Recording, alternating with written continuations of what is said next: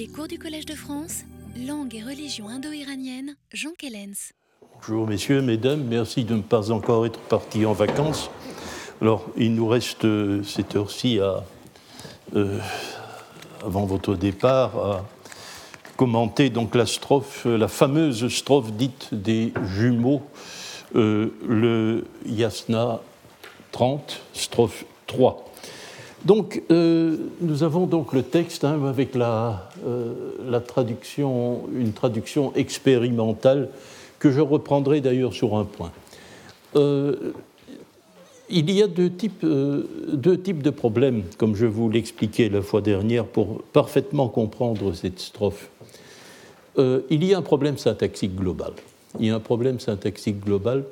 Et d'autre part, il y a savoir exactement, le problème syntaxique, où s'arrête, où commence, euh, quels sont les grands ensembles syntaxiques qui composent la strophe. Euh, vous voyez bien qu'il y a un pronom relatif euh, dans le premier vers, il commence le second hémistiche du premier vers. où s'arrête cette subordonnée? Alors, il est très clair aussi que le troisième vers, par contre, constitue à lui seul une proposition indépendante. Le problème, c'est la clôture de la proposition relative du second hémistiche du premier vers. Bon, ça, c'est le problème syntaxique global. Ensuite, il y a une multitude euh, de difficultés sémantiques qu'il nous faudra bien, euh, une fois le problème syntaxique résolu, euh, affronter. je pense que vous avez peut-être une, une, référence à un article postérieur au texte vieil avestique qui a représenté une collaboration ultérieure, et la dernière d'ailleurs entre Éric Pirard et moi, euh, parce que cette strophe, pour des raisons diverses, une analyse de Gershevitch en 96 l'avait remise, euh, l'avait remise en cause, et nous avions voulu, vous voyez, le nombre de pages est déjà imposant pour une seule strophe, nous avions voulu véritablement euh, cerner tous les problèmes qui pouvaient être contenus dans, dans cette strophe. Si ça vous intéresse, vous pouvez vous référer à ce journal asiatique. Alors, euh, je pense que justement, euh, le problème le plus facile à résoudre à la suite des recherches, des recherches syntaxiques de Jared Klein, c'est le problème syntaxique. Parce que nous disposons, euh, j'ai terminé, je pense, la, dernière leçon sur ce détail, nous disposons d'une donnée qui est incontestable et c'est la présence d'une particule enclitique. He, particules enclitiques au duel. Au duel, ça représente deux entités. Or, euh, en syntaxe indo-iranienne, c'est vrai pour le védique, mais c'est vrai aussi pour l'avestique, euh, une particule enclitique occupe quasi naturellement euh, la seconde position de phrase. Elle indique d'une façon extrêmement claire, attention, le mot qui me précède, c'est le premier d'une phrase. N'est-ce pas? C'est ainsi qu'il faut voir les choses. Donc, en principe, Xiaotanoi. Alors voyons ce que cela signifie pour notre texte. Euh, nous avons euh, ici, si nous en remettons à hi pour euh, opérer le découpage syntaxique, cela signifie en gros que chaque vers est indépendant syntaxiquement. Chaque vers constitue un ensemble syntaxique indépendant. Vous allez me dire, attention, euh, et, le premier hémistiche du second vers, euh, pouvez-vous objecter? Oui, mais attention aussi à ce phénomène-ci. Nous avons affaire, dans ce second vers, les trois premiers mots du second vers, c'est la fameuse triade unitaire, pensée, parole et action. On peut considérer qu'un groupe de ce type, euh, euh, qui est fréquemment associé, encore que nous verrons que ce n'est pas toujours le cas. Mais dans cette association euh, d'un ensemble qui définit la, le principe du comportement, il, peut, il, peut, ne valoir qu'un mot. Hein. ça, c'est un sentiment qui est le mien, qui est le mien. Pirard ne l'accepterait pas. Je vous ai déjà fait remarquer euh, que Pirard est euh, beaucoup plus fanatique que moi sur les faits grammaticaux. Et euh, certainement pour Pirard, Chautano est d'une façon stricte le premier mot, le premier mot de la, de la nouvelle phrase, ce qui renvoie le premier hémistiche du deuxième vers comme complément du premier vers. vous verrez que ça n'a pas beaucoup d'importance. Ça n'a pas beaucoup d'importance.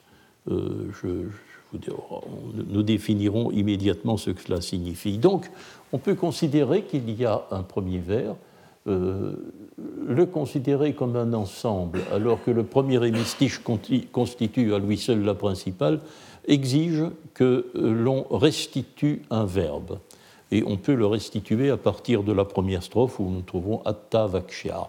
Cette espèce d'anaphore entre la première strophe et euh, la troisième n'est-ce pas, nous permet de, restituer le verbe et euh, le verbe de la proposition principale. Donc, je vais dire les deux euh, je ne traduis pas le mot provisoirement, antiques. J'ai risqué antique. Euh, nous commenterons cela tout de suite. Qui? Alors, Asruvatum est très clairement un passé. Ils ont été entendus, ils ont été connus. Être entendu, c'est être connu. Ils ont été considérés euh, par le sommeil, littéralement, comme jumeaux. Et euh, voilà la traduction du premier vers. Hein. on, peut, le considérer comme cela. Deuxième vers, il faut, euh, là, le fait qu'il s'agisse d'une proposition indépendante dans le deuxième vers nous contraint à, envisager manahi, vachahi, chautanoi comme des formes de locatif. Les locatifs, c'est le lieu ou c'est le temps aussi. Donc, manahi, au moment de penser, au moment de parler, vachahi, chautanoi, au moment de faire un acte, au moment d'agir. Eh bien, il y a deux hi, hein, il y a deux pronoms nominatifs singuliers enclitiques au duel, nominatif duel, pardon, nominatif duel enclitique, il y a deux bah, manières de penser, de parler, d'agir. Vario, la meilleure, c'est un comparatif, ou la mauvaise, acum. Euh, remarquez la différence avec euh, la traduction de Duchesne d'Imain. C'est une, traduction étrange, mais qui n'est pas propre à Duchesne d'Imain. C'est la traduction euh, qui, se, qui, a été, qui a été faite dans la tradition bartholoméenne, telle que Bartholomé voyait, les choses. Il est évident que le meilleur, Vario, Acum, qui termine le deuxième vers, ne, peuvent pas ne peut pas se rapporter au Manu. Ce n'est pas possible. On ne peut pas comprendre qu'il y a deux Manu, un meilleur et un mauvais. Euh, pour une raison simple, c'est que Manu est un nom masculin et que ses adjectifs sont au neutre. Les seuls neutres qui se trouvent euh, dans notre texte, c'est le nom de la pensée, de la parole et de l'action. Ou alors il faut fuir dans une sorte d'interprétation déjà philosophique des choses et considérer que les adjectifs bons et mauvais au neutre sont substantifiés et euh, représentent les notions absolues de bien et de mal. C'est ce que laisse entendre la traduction de Duchesne d'Imain. Mais c'est une interprétation qui est arbitraire. D'une manière grammaticale stricte, ces deux adjectifs euh, se rapportent euh, à ce qui précède, c'est-à-dire au seul mot neutre que nous trouvons dans la phrase. Euh, s'il y a parmi vous des spécialistes des langues anciennes, ils vont tout de suite se rendre compte qu'il y a ici un phénomène un peu étonnant et qui a fait difficulté dans l'interprétation. Nous savons bien ce que sont des pronoms enclitiques. Or, dans les langues anciennes, en latin ou en grec, il n'y a pas d'enclitique au nominatif singulier. Il n'y a pas d'enclitique au nominatif. C'est une absurdité une aberration. C'est vrai aussi au sanskrit. Et euh, Gershevitch l'a fait remarquer. C'est une propriété de la vestique. Il y en a incontestablement. Il y a des pronoms personnels aussi, même de la première personne, de la seconde personne, avec un, formant un nominatif enclitique. On ne peut donc pas, une partie de notre article, Pirard et moi, consister à le montrer. Mais du point de vue d'un philologue classique, euh, c'est évidemment une absurdité. Hein, c'est une absurdité. Ça ne l'est pas en avestique, c'est étrange. C'est peut-être d'ailleurs un trait, un trait véritablement euh, archaïque euh, de l'iranien ancien. Pas? Et d'ailleurs, il y reste des, résidus de ces nominatifs dans l'Avesta récent lui-même. Alors, vous voyez ici, on peut tout de suite voir ce que la version Pirard, si nous ne nous entendons pas euh, véritablement sur le point de savoir s'il faut considérer toute la triade comme un seul mot ou prendre seulement en considération euh, vous voyez que ça ne change pas grand-chose, simplement ça renvoie la pensée et la parole du côté du sommeil. L'opposition ne s'établit plus entre le sommeil, Kwafna, et euh, une manière d'agir qui, passe successivement de la pensée, de la parole à l'action, mais au contraire, cela fait glisser la pensée et la parole du côté du sommeil euh, par opposition globale avec l'acte. Ça ne change pas grand-chose. Euh, ensuite, la, le dernier vers, le troisième, alors les, les dans, dans, notre traduction, les généreux, Hudangho, font bien la différence, ils font la différence d'emblée, hein, tout de suite, de manière rectiligne. Rush, c'est en droite ligne. Ils font euh, d'emblée la différence entre les deux. Il y a évidemment ici ambiguïté, puisqu'il y a à nouveau un pronom duel, euh, un pronom duel initial, euh, qui est indifférencié quant au genre, donc ça, peut se rapporter à la fois à la triade ou bien aussi aux deux manious. Donc voilà, euh, du point de vue syntaxique, voilà la traduction que je vous propose. La traduction correspond à cette analyse syntaxique. Euh, la syntaxe. La syntaxe pose un problème euh, beaucoup. Là, la sémantique, pardon. la sémantique pose un problème plus délicat. Parce que, la question sémantique est multiple dans ce vers. Et les, problèmes qui se posent à nous sont aussi d'ordre différent et de gravité extrêmement irrégulière. Euh, d'abord, une petite rectification qui va de soi. La traduction de Duchesne d'Imain les intelligents choisissent bien, non les sots. Euh, bon, nous savons maintenant, euh, il faut bien faire avec ce sens-là, même s'il ne paraît pas, même s'il ne peut-être adéquat au contexte. Mais un mot comme Houda, Humbar a définitivement montré, je pense qu'il faut, euh, qu'il faut accepter cela, qu'il euh, avait un équivalent sanskrit védique euh, extrêmement, tout à fait immédiat. C'est l'adjectif Sudas. Il y a un roi dans le Rig Veda qui s'appelle comme cela, le roi Sudas. C'est un beau nom programmatique pour un roi, puisque c'est le généreux, celui qui fait des cadeaux généreux. Hein. Donc, euh, celui qui fait de beaux cadeaux, c'est ce que veut dire Soudas, euh, littéralement.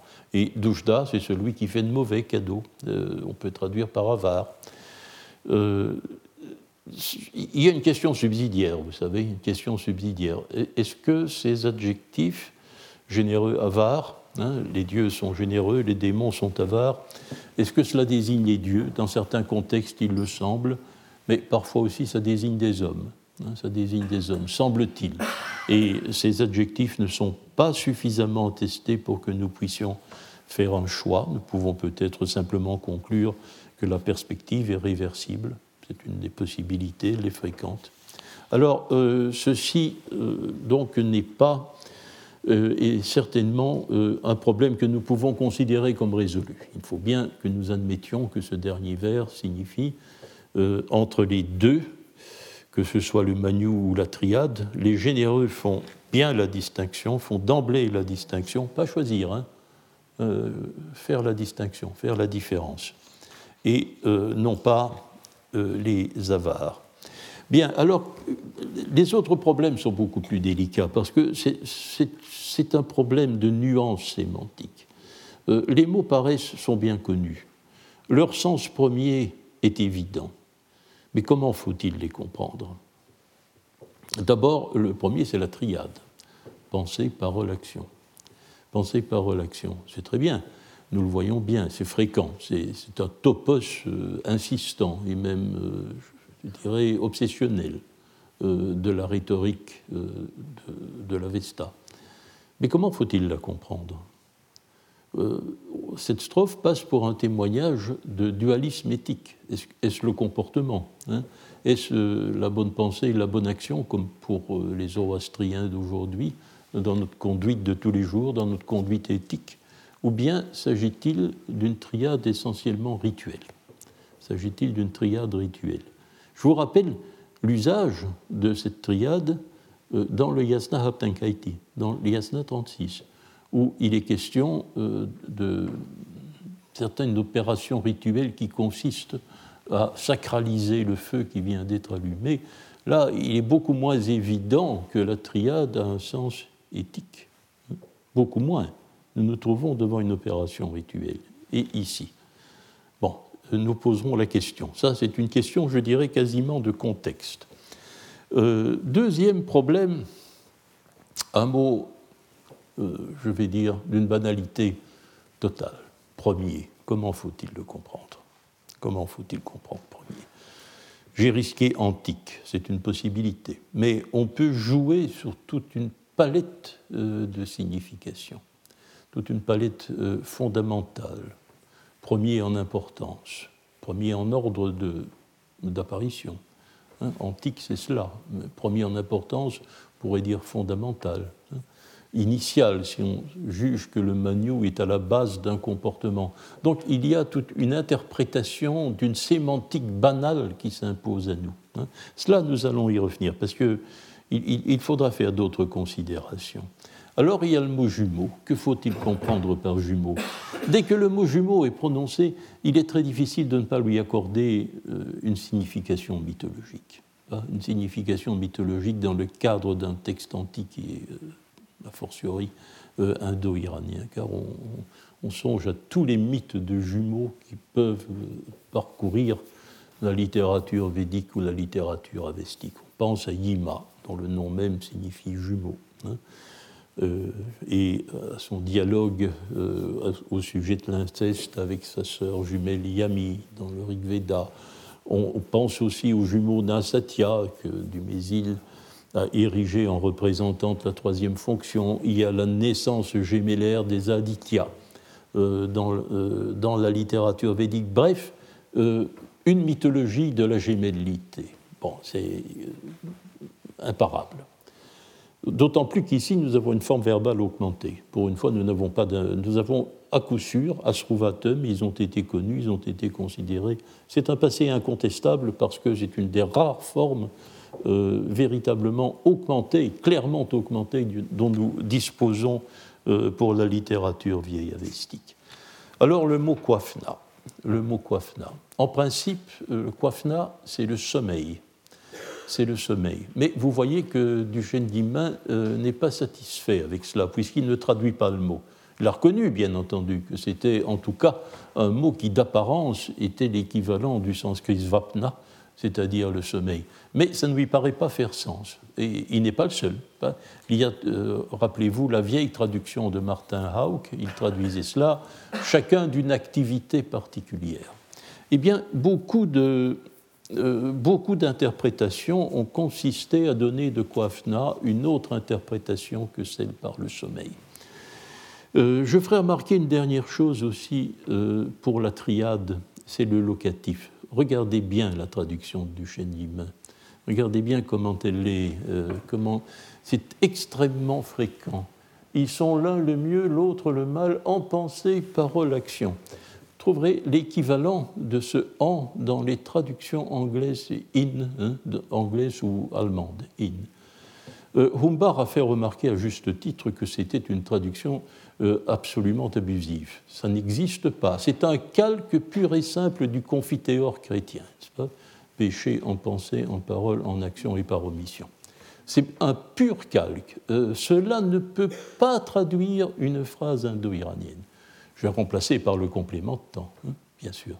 Alors comme ça, ça devient admissible. Ça devient admissible. C'est autre chose au moment de parler, au moment de... Bon, alors, être, entendu par le sommeil, cela paraît curieux, mais il faut aussi songer que cette complémentarité, euh, lieu-temps, est valable aussi pour l'instrumental. Euh, l'instrumental est euh, le cas du complément de lieu de passage. Il est donc aussi le cas du complément de temps de durée pendant le sommeil, hein, est une traduction tout à fait légitime et qui paraît beaucoup plus naturelle. Je, maintenant, nous allons poser la question peut-être essentielle au sujet de cette strophe, qui mérite tout de même qu'on s'attarde sur elle, vu son destin, son destin dans la pensée, euh, dans la pensée occidentale. Euh, eh bien, c'est que, évidemment, la strophe que nous avons ici, nous nous en sommes rendus compte. Je vous ai dit, nous ne l'avons pas cherchée, elle est venue à nous. Ce n'est pas un monument théologique érigé au centre d'une place déserte. Elle survient dans un contexte. Elle survient dans un contexte. Euh, on n'a jamais invoqué le contexte pour expliquer cette strophe. Une fois, de manière tellement implicite que je m'en étais jamais rendu compte euh, avant qu'on me donne l'information oralement.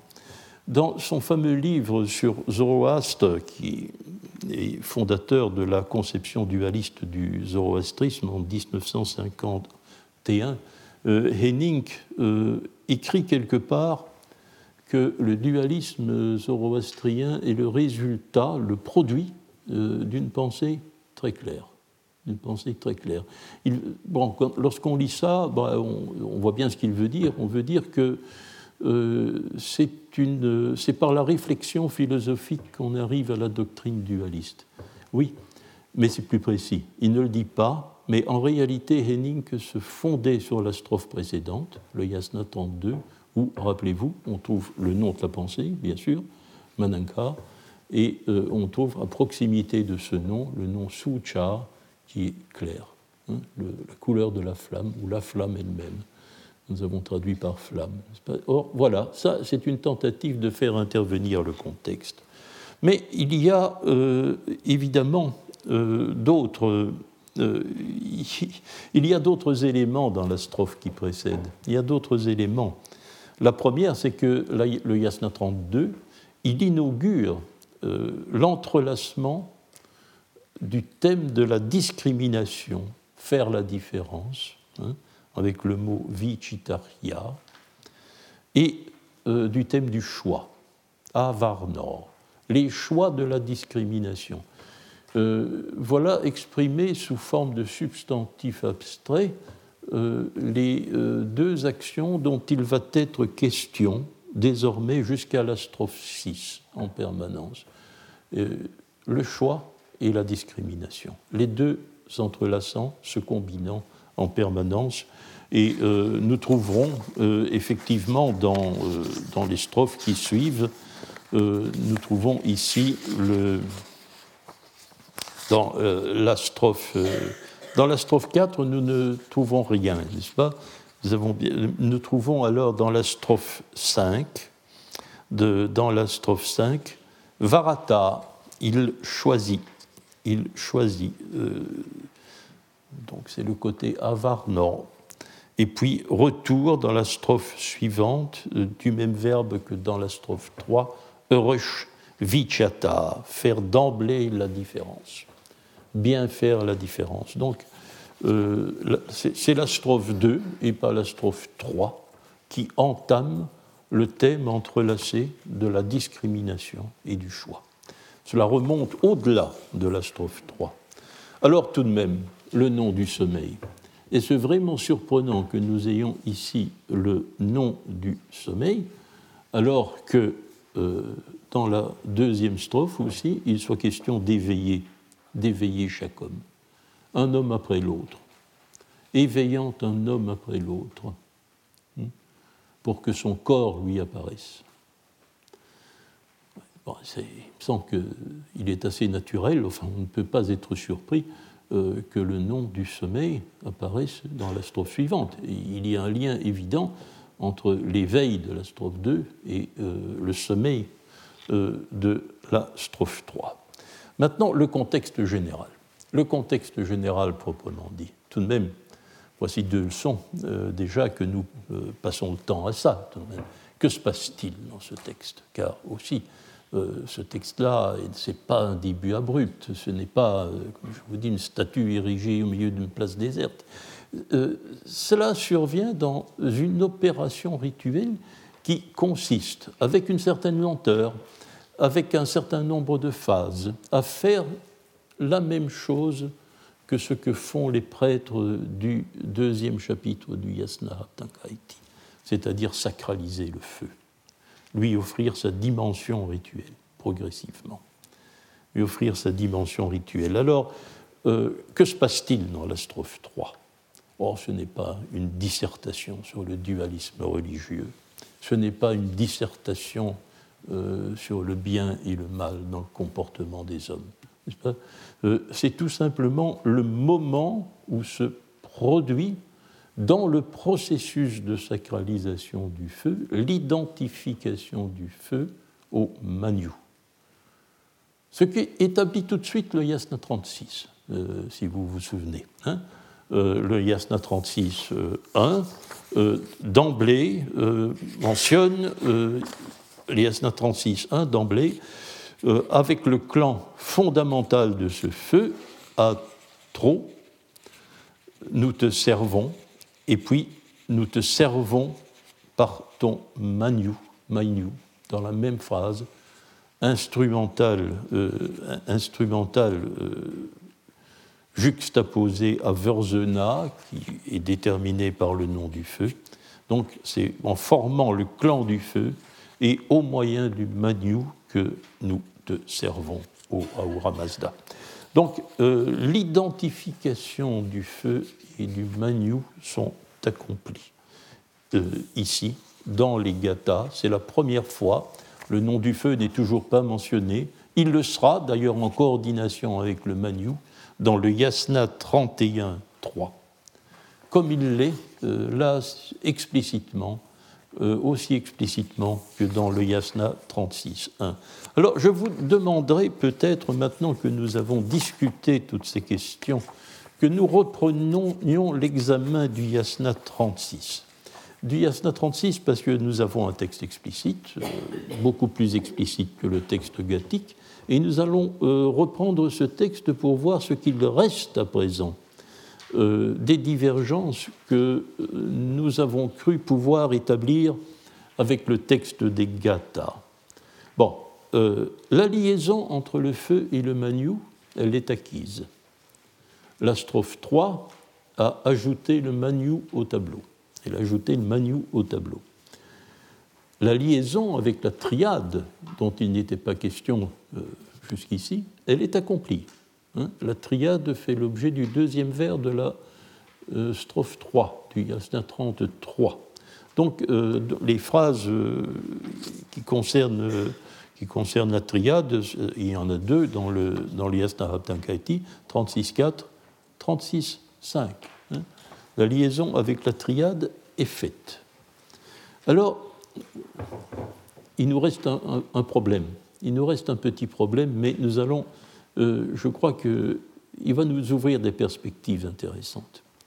Et c'est ici que je fais devant vous mon mea culpa pour la traduction du premier hémistiche de la strophe 33.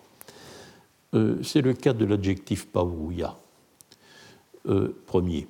Pavrouya est mentionné dans la strophe 3-6. Pavrouillé, c'est le dernier mot du premier hémistiche, je pense. Bon, il est mentionné aussi dans la première période du Yasna Haptankaiti. C'est le quatrième, le cinquième mot, paourouillé. Euh, cette forme-là, paourouillé, de l'adjectif paourouya, pose un problème formel.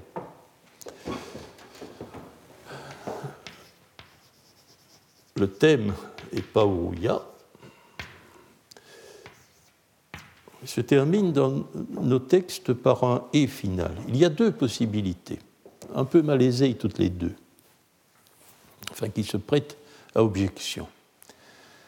Euh, serait-ce un locatif singulier? Si c'est un locatif singulier, l'adjectif premier ne. Se rapporte à aucun mot de la phrase. Il faudra donc lui donner euh, une interprétation adverbiale, par exemple. C'est la position de Narten, hein, la position de Narten dans son analyse euh, du Yasna Haptankaiti 1986. Et euh, cette, position a été adoptée par Almut Hinz dans son réexamen du Yasna Haptankaiti, qui est très récente, remonte je crois à 2009. Bien, donc euh, c'est la possibilité formelle, c'est en apparence une forme qui peut être une forme de locatif singulier. L'objection que l'on peut faire à cela, c'est qu'il n'y a pas de locatif singulier adverbial avec l'adjectif premier dans le, dans le Rig Veda, ni d'ailleurs ailleurs dans l'Avesta. C'est une innovation. Pourquoi un locatif singulier? Alors que le nominatif singulier euh, accusatif singulier neutre adverbial, pauirim, suffirait parfaitement à euh, signifier au début. Hein, au début. Alors, euh, à un certain moment de son analyse des gathas, plus à présent, mais dans les versions antérieures, euh, avait suggéré une autre solution qu'Éric Pirard et moi avions adoptée c'était de considérer Paurouillé pardon, comme euh, un traitement phonétique qui est attesté par ailleurs d'un ya final, ya, en yé. C'est fréquent dans l'Avesta récent. C'est fréquent dans.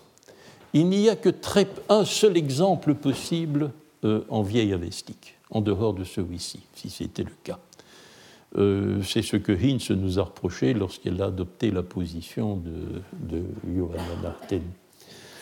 Euh, bon, donc à, ce moment-là, les deux Manu deviennent, bah, ils deviennent premiers, ce qui justifie ma, ma, traduction, ma traduction par antique, quoiqu'il y ait bien sûr une interprétation sémantique euh, du sens de premier ici. Alors, euh, bon, euh, je, change d'avis, je suis en train de changer d'avis. Je, le dis ici maintenant alors que j'ai préparé ce matériel il n'y a pas si longtemps en, en, restant fidèle à ce qu'Éric Pirard et moi avions fait.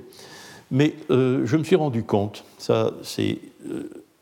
je me suis rendu compte qu'en réalité, nous n'avions que deux attestations de Paurouya comme possible qualificatif de Manu euh, pour tout l'Avesta ancien.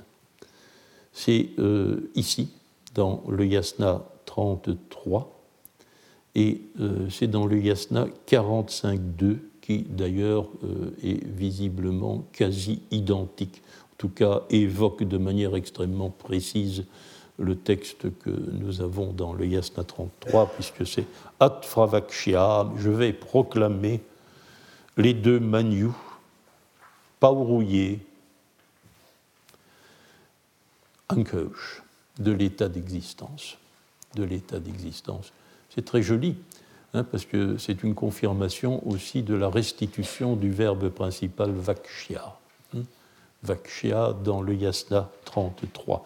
Alors, si euh, euh, après ce parallèle, euh, voyons bien quelles sont jusqu'ici, jusqu'à la strophe Yasna 33, les attestations de l'adjectif premier dans la Gata Ahunavaiti. Dans la toute première strophe, si on met à part la Yasna 28.1, Yasa, je demande. Objet de la demande, Paurvim, ah oui, l'adjectif premier employé en substantif. Pas urvim. Je demande le fait initial, le fait premier. Et mainiosh spentaria au génitif singulier comme déterminant de pauvim. Je demande le fait initial euh, du manu, du bon manu, du manu fast, spenta, bienfaisant.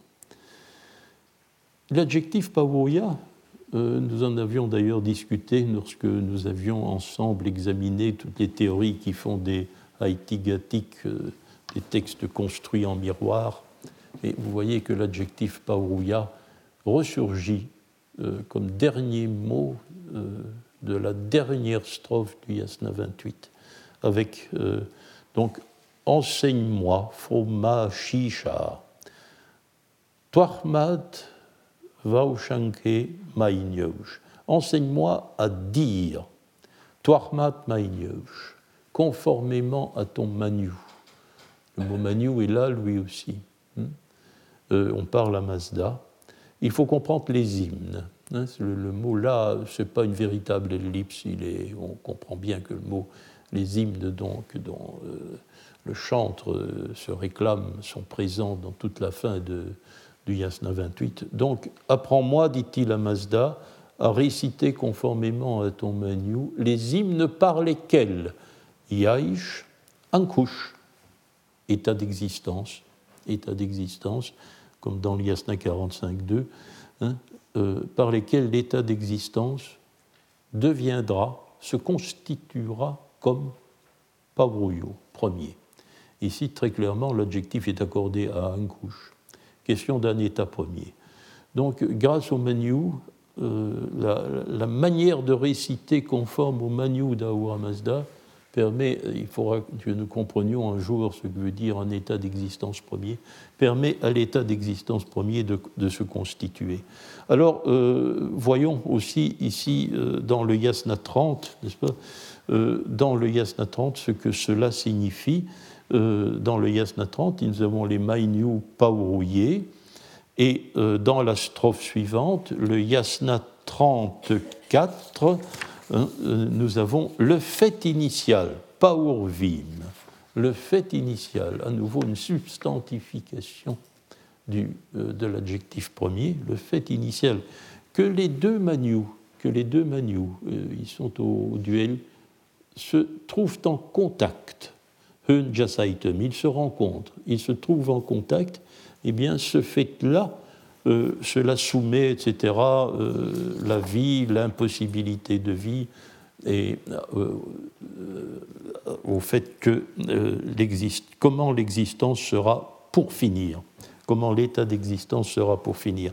Donc, à nouveau, la notion de premier, mais substantifiée dans le Yasna 34, et enfin, nous euh, arrivons à l'ultime strophe que nous avons prise en considération jusqu'ici, la strophe où réapparaît l'ellipse, dans ce fameux dernier vers du Yasna 37 euh, qui, semble, défectueux pour la, du point de vue de la transmission, mais où l'on trouve le verbe a, ankat, qui correspond à abouvat, se constituer euh, du Yasna 28, 11, et où nous trouvons en tout cas aussi Puruyo pour you.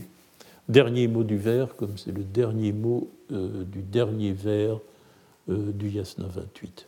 Le mot Ankush manque. Le mot Ankush manque, hélas. Pouvons pas. Mais euh, deux éléments sont communs, identiques avec le texte du Yasna 28. Alors voilà donc où nous en sommes dans le texte jusqu'à présent avec Pauruya. Dans le Yasna 36.1, bah oui, nous avions interprété aussi Paurouillé comme l'instrumental singulier accordé à Wörzena. Mais tout de même, euh, mes scrupules proviennent du fait que dans le Yasna 28.1, comme dans le Yasna 34, avec la forme Paurvim, nous avons une substantification évidente de l'adjectif premier. C'est un fait évident. Euh, dès lors, le locatif n'est plus un problème. Si euh, le sentiment que j'aurai, le sentiment que j'aurai actuellement, il demandera vérification. Les craintes, elle est déjà faite un peu, mais il nous faudra avancer dans l'enquête, n'est-ce pas?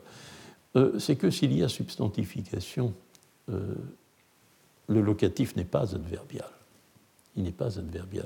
C'est tout simplement le locatif du nom, hein, le locatif de l'adjectif substantifié. Alors, comment comprendre un locatif Toujours de la même manière, comme un complément de temps? Nous sommes au moment du début. Hmm? Alors, maintenant, dans le Yasna 33, je traduirai le premier rémistiche comme ceci.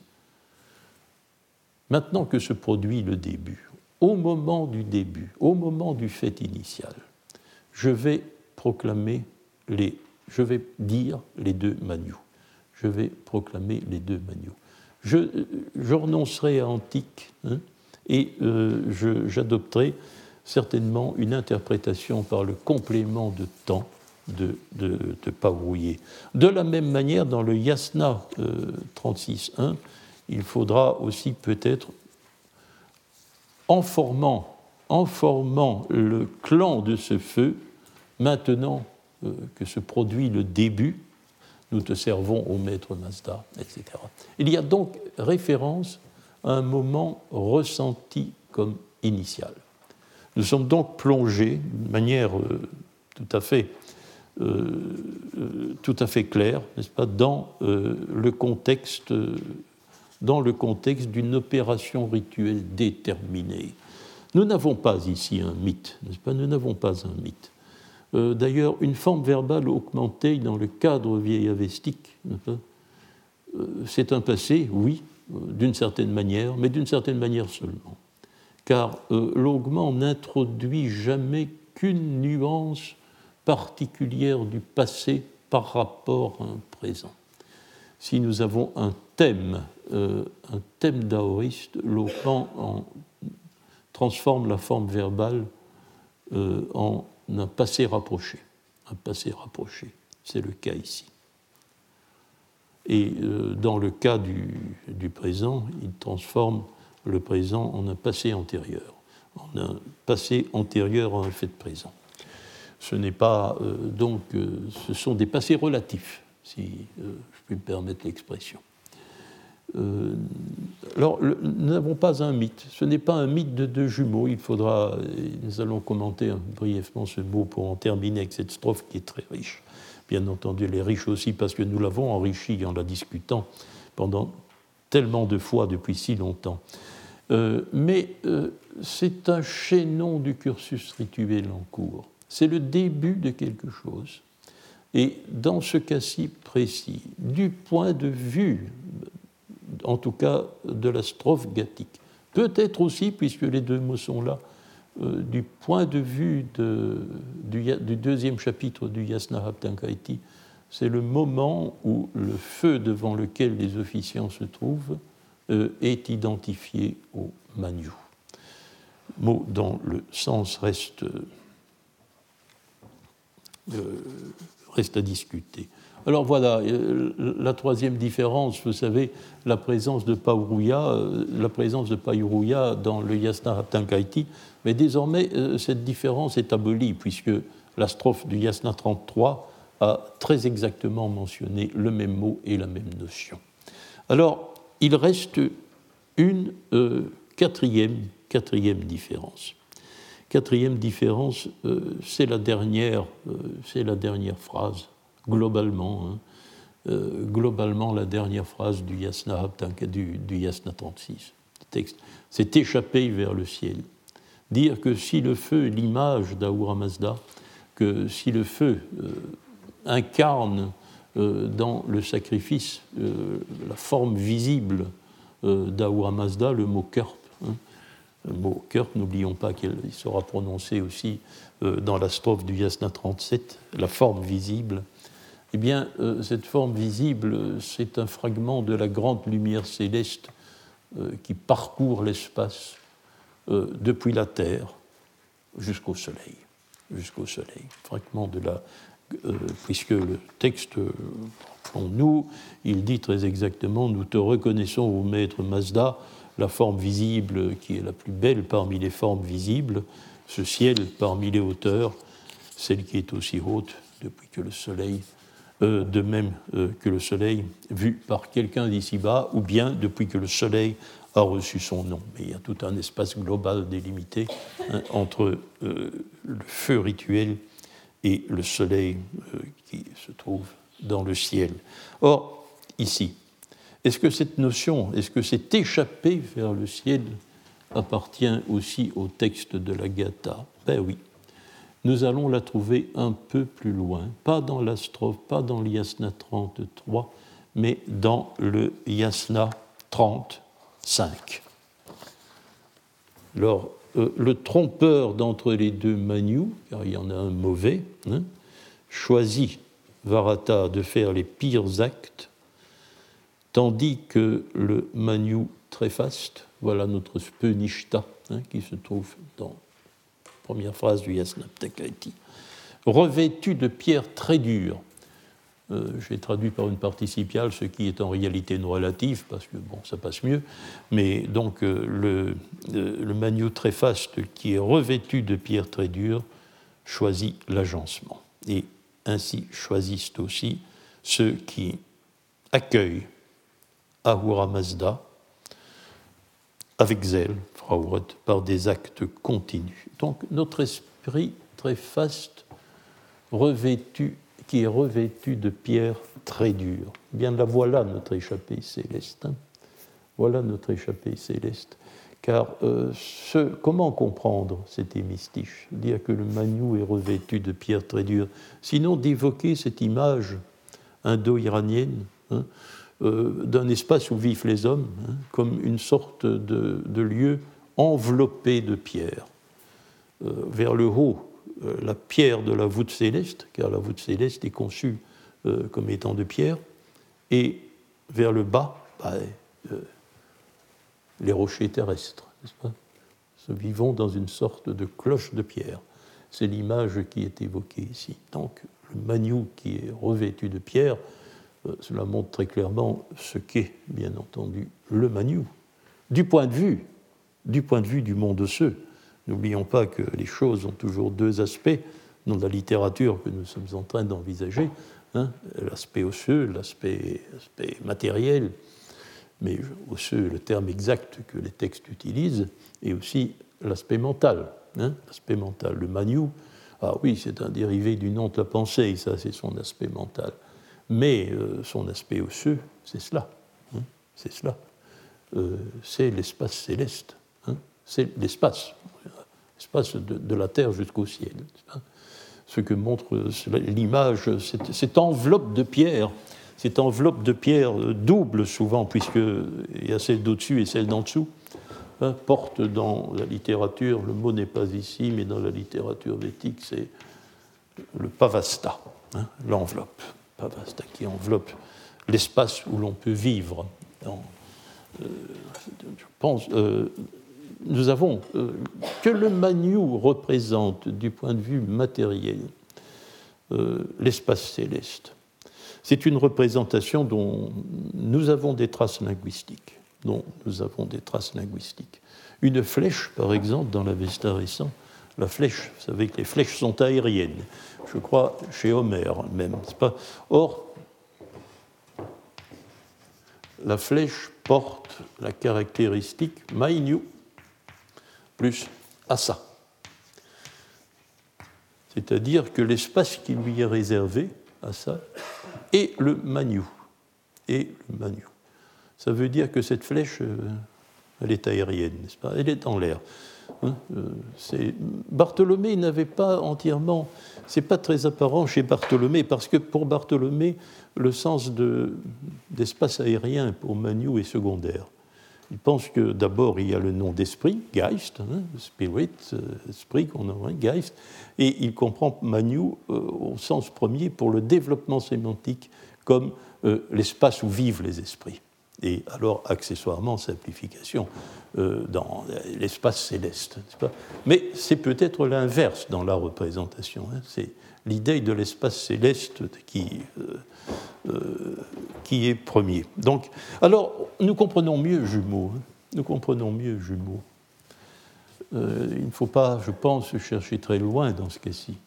Euh, Nuberg avait, avait tenté des interprétations de ce type. Il avait dit, bon, si l'un des deux jumeaux est le sommeil, il pensait à Kwafna dans la strophe, avec, de quoi le sommeil, qui le sommeil peut-il avoir pour jumeaux voyez, l'éveil, bien sûr, la, situation, l'éveil d'une part, ou bien peut-être le sommeil et la mort. Hein.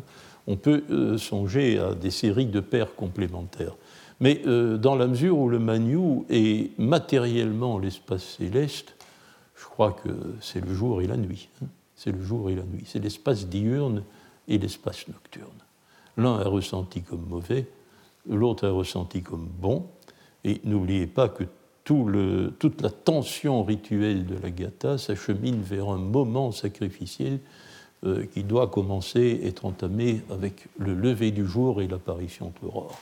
Donc il est normal que l'espace diurne soit ressenti comme, euh, comme le bon Manu. Pour la. Euh, c'est, d'ailleurs, c'est une chose un peu étonnante et que en fait, que, je connaissais, mais que j'avais perdu essentiellement de vue, euh, pour, non pas pour ce cours, c'était pour une autre. pour une autre prestation, j'avais revérifié la vieille traduction d'Anquetil du Perron. Or, Anquetil du Perron, pourtant à l'encontre de toutes les traditions écrites de la traduction Pelvi, traduit Magnou dans tous les contextes partiels. Pas? Euh, il le fait parce que euh, il, a rapporté, euh, il a rapporté au mot, probablement dans ses conversations en persan avec ses informateurs par-ci, il, a, il a été frappé du, mot d'un des noms du ciel en persan moderne qui est Minou, et Minou est très clairement la forme moderne de Manu, pas? Il est traduisé par le ciel. Alors, euh, il nous reste. Bon, nous n'avons fait que la moitié du travail d'interprétation en, reconnaissant dans les Manu euh, euh, l'espace aérien, l'espace céleste diurne et nocturne. Il nous faut maintenant comprendre de quoi il est la représentation, de quoi est le Manu et la représentation sur le plan, euh, sur le plan mental, afin d'essayer d'échapper à la désastreuse traduction par esprit, spirit, geist. Euh, bien, alors euh, je crois, bon, ici je, vais, en revenir à un article déjà ancien qui m'a été inspiré par le travail que nous avons fait euh, Éric Pirard et moi, euh, sur le texte des Gata, mais j'y ai pensé ultérieurement. Mais très vite, très vite. Si bien que par les hasards des, des rythmes de publication, euh, l'article est antérieur est paru antérieurement au, deuxième, au troisième volume des textes vieillavestiques dans les Münchener Studien zur Sprachwissenschaft. C'était en 90, c'était un numéro de 90. Euh, il me semble que nous avons un témoignage intéressant sur le processus mental que représente le mot manu. Pourquoi il s'agit d'un dérivé du verbe penser? Euh, C'est le yasna 43.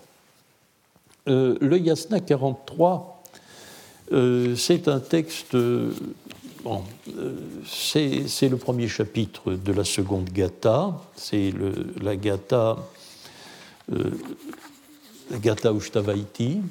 Euh, or, je vous avais expliqué, quasi en introduction, que la Gatha Ushtavaiti a comme caractéristique de rassembler des textes marqués par un refrain les chapitres de la Gatha Ushtavaiti se présentent généralement comme cela, n'est-ce pas? Elles ont donc une sorte d'homogénéité euh, matérialisée par l'usage du refrain. Euh, le refrain met un certain temps à se frayer un chemin dans le Yasna 43. Hein? Or, la Gatha Ushtavaiti, du point de vue conceptuel qui nous intéresse, a une autre caractéristique. Euh, elle échappe au système de l'ellipse qui glisse lentement vers la mention explicite du nom du feu dans une formule qui toujours est parallèle. Euh, L'Agata ou Shtavaiti a effectivement la formule parallèle, mais euh, tronquée, et d'autre part, euh, elle mentionne le feu très vite. Elle mentionne le feu très vite et explicitement. On trouvera ce feu dans, dès la strophe 4, quatrième strophe de la Gata, Yasna 43.4. Alors, euh, le verbe penser, euh, il est au subjonctif présent, c'est-à-dire que ça représente un, euh, futur proche. Hein. je vais penser, mungai, penser que et, hein, c'est la construction en double accusatif. Je vais penser que toi est quelqu'un qui est désigné comme fast, spenta, et immobile takma, que le fast immobile au Mazda, vous êtes deux mains. Ah oui, voilà nos mains, hein, ce qui nous ont tellement servi dans le Yasna 29. Vous êtes deux mains. Et alors un peu plus loin, je ne vous donne pas tout le texte pour ne pas affronter chaque difficulté, mais j'ai isolé les éléments qui nous permettent de réfléchir. Vous êtes deux mains. Et alors il est question de faire quelque chose par la chaleur de ton feu le mot est prononcé, qui a l'autorité de l'agencement, l'autorité d'achat, que le faste immobile désigne bien métaphoriquement ou allusivement le feu est confirmé par une glose de l'Avesta récent, le Yasna 62.8 que je mentionne à la suite. Donc, nous sacrifions, dit le texte, au feu spenta, hein, premier mot, takma, et puis huntum rataishtarum, et l'un des deux passages ajoute yazum. Donc, nous sacrifions au feu bienfaisant, euh, immobile, guerrier, rataishtarum, et yazum, jeune, jeune, selon l'un des deux textes. Alors, euh, voici comment le refrain se présente dans la version de la strophe 43.7. Je vous donne celle-là parce que euh, le contexte de cette strophe, c'est pas la première, où la strophe où, ce refrain apparaît, mais le contexte ici est très intéressant pour nous. Donc euh, le refrain, ce sont les deux premiers vers hein, du Yasna 43.7. Je pense, au Ahura Mazda, que tu es faste, que tu es spenta. Lorsque, Yat, et voilà notre ellipse, maintenant, le nom du feu a été prononcé, mais ici, il n'y a pas mention du sujet du verbe jazat. Lorsqu'il m'entoure de bonnes pensées, lorsqu'il m'entoure, sujet n'est pas, pas euh, n'est pas explicitement mentionné. Et qu'il me demande, et qu'il me demande, qui es-tu? De qui es-tu le Fils? Et alors la strophe suivante, hein, euh, c'est celle dont nous avons déjà parlé parce que c'est l'une des deux strophes à l'évidence prononcées par Zarathustra. Eh bien, Zarathustra dit Je lui dis d'abord, ce qu'il veut dire, je lui réponds. Remarquez, hoi, hein, pas d'élucidation du sujet de Jazat et de Pursat. Donc je lui dis d'abord que je suis Zarathustra. Or, ce qui se joue ici, euh, c'est euh, le programme tout à fait précis de, de, la relation d'hospitalité. C'est-à-dire, si vous avez une relation d'hospitalité avec une famille, un clan ou une tribu, il faut s'identifier, hein, pas de carte d'identité, évidemment. Alors, euh, le, principe, le processus d'identification euh, se fait sous les formes que vous trouvez ici. Qui es-tu? Il faut répondre son nom. Et de qui es-tu le fils? Hein De qui es-tu le fils? À quoi il faut répondre C'est un rite d'hospitalité. Or, n'oublions pas que le feu est l'hôte par excellence. Hein il est l'hôte des hommes et les hommes sont ses hôtes. La relation d'hospitalité euh, entre le feu et les hommes sont souvent et souvent, euh, euh, souvent mentionnés. Alors, mentionne la strophe 12, où nous trouvons la formule parallèle sans le nom du feu que nous trouvons dans toutes les gathas. Ici, le nom du feu n'est pas mentionné. Dans les autres gathas, c'est la première qui mentionne explicitement le nom du feu. Je ne traduis pas puisque nous connaissons les difficultés. Et alors, ce qui vient d'être fait, ce qui vient d'être fait, c'est-à-dire prononcer de manière répétitive la formule Je pense que tu es Spenta ou Mazda, eh bien, euh, cette opération mentale, vocale, hein, euh, elle est euh, très clairement dénommée dans le Yasna 43.16 comme un manu. Voilà, O Ahura Mazda, que Zarathustra choisit, verbe choisir comme dans le Yasna 30, ton manu, manium qui est le plus faste de toi est le plus faste. Alors, euh, il me semble que nous avons clairement ici le procédé mental, n'est-ce pas? C'est que euh, c'est la reconnaissance d'Ahura Mazda comme le dieu Spenta, mais remarquons tout ce que, tout ce que le, parallèle. Toi, accusatif singulier enclitique du pronom la deuxième personne du singulier, comme euh, objet du verbe penser. Le verbe man, qui a donné par ailleurs manu, euh, il est à la première personne de l'injonctif aoriste, je pense, mungi. Et puis le second, spuntum, je pense que tu es spenta. Euh, euh, second accusatif, je pense que tu es spenta. Eh bien, j'ai tiré de ce passage en 90 la conclusion que, en fait, le manu, euh, c'était émettre un avis sur Ahura Mazda. C'est avoir une certaine pensée sur Ahura Mazda. l'idée que Ahura Mazda correspond, se trouve du côté du Manu bénéfique, c'est-à-dire du côté de l'espace diurne. Hein. Euh, alors, le, processus mental que, traduit le mot, c'est celui de prendre conscience, d'émettre la vie que Ahura Mazda et Spenta. J'ai traduit assez souvent le. C'est pas très beau dans les traductions, ça ne me satisfait pas fort, n'est-ce pas? J'ai traduit souvent le mot Manu par avis, hein, par avis pour, éviter le mot esprit. Alors, euh, vrai comme ça, si vous voulez, nous avons notre diptyque, hein, notre diptyque euh, euh, matériel, c'est-à-dire l'espace céleste et mental, avoir la vie que. Hein.